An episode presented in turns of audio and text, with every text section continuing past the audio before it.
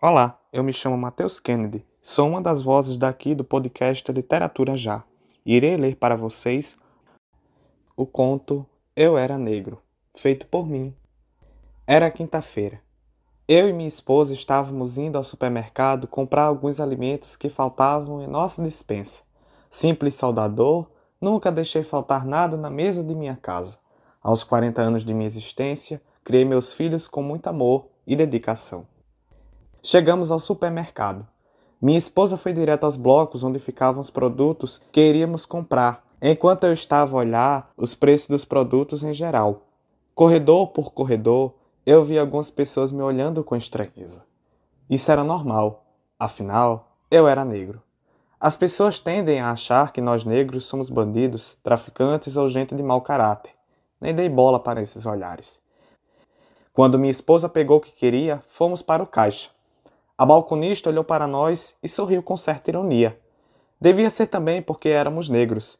Enquanto minha esposa passava os produtos, foi olhar o preço das latinhas de refrigerante empilhadas já como árvore de Natal próximo à porta do estacionamento.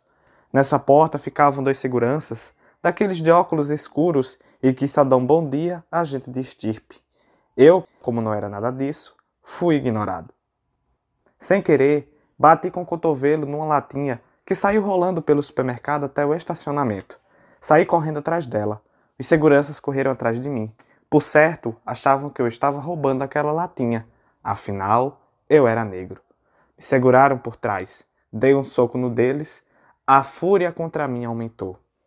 Já no estacionamento, eles me pegaram. Me deram inúmeros socos na barriga e golpes no rosto.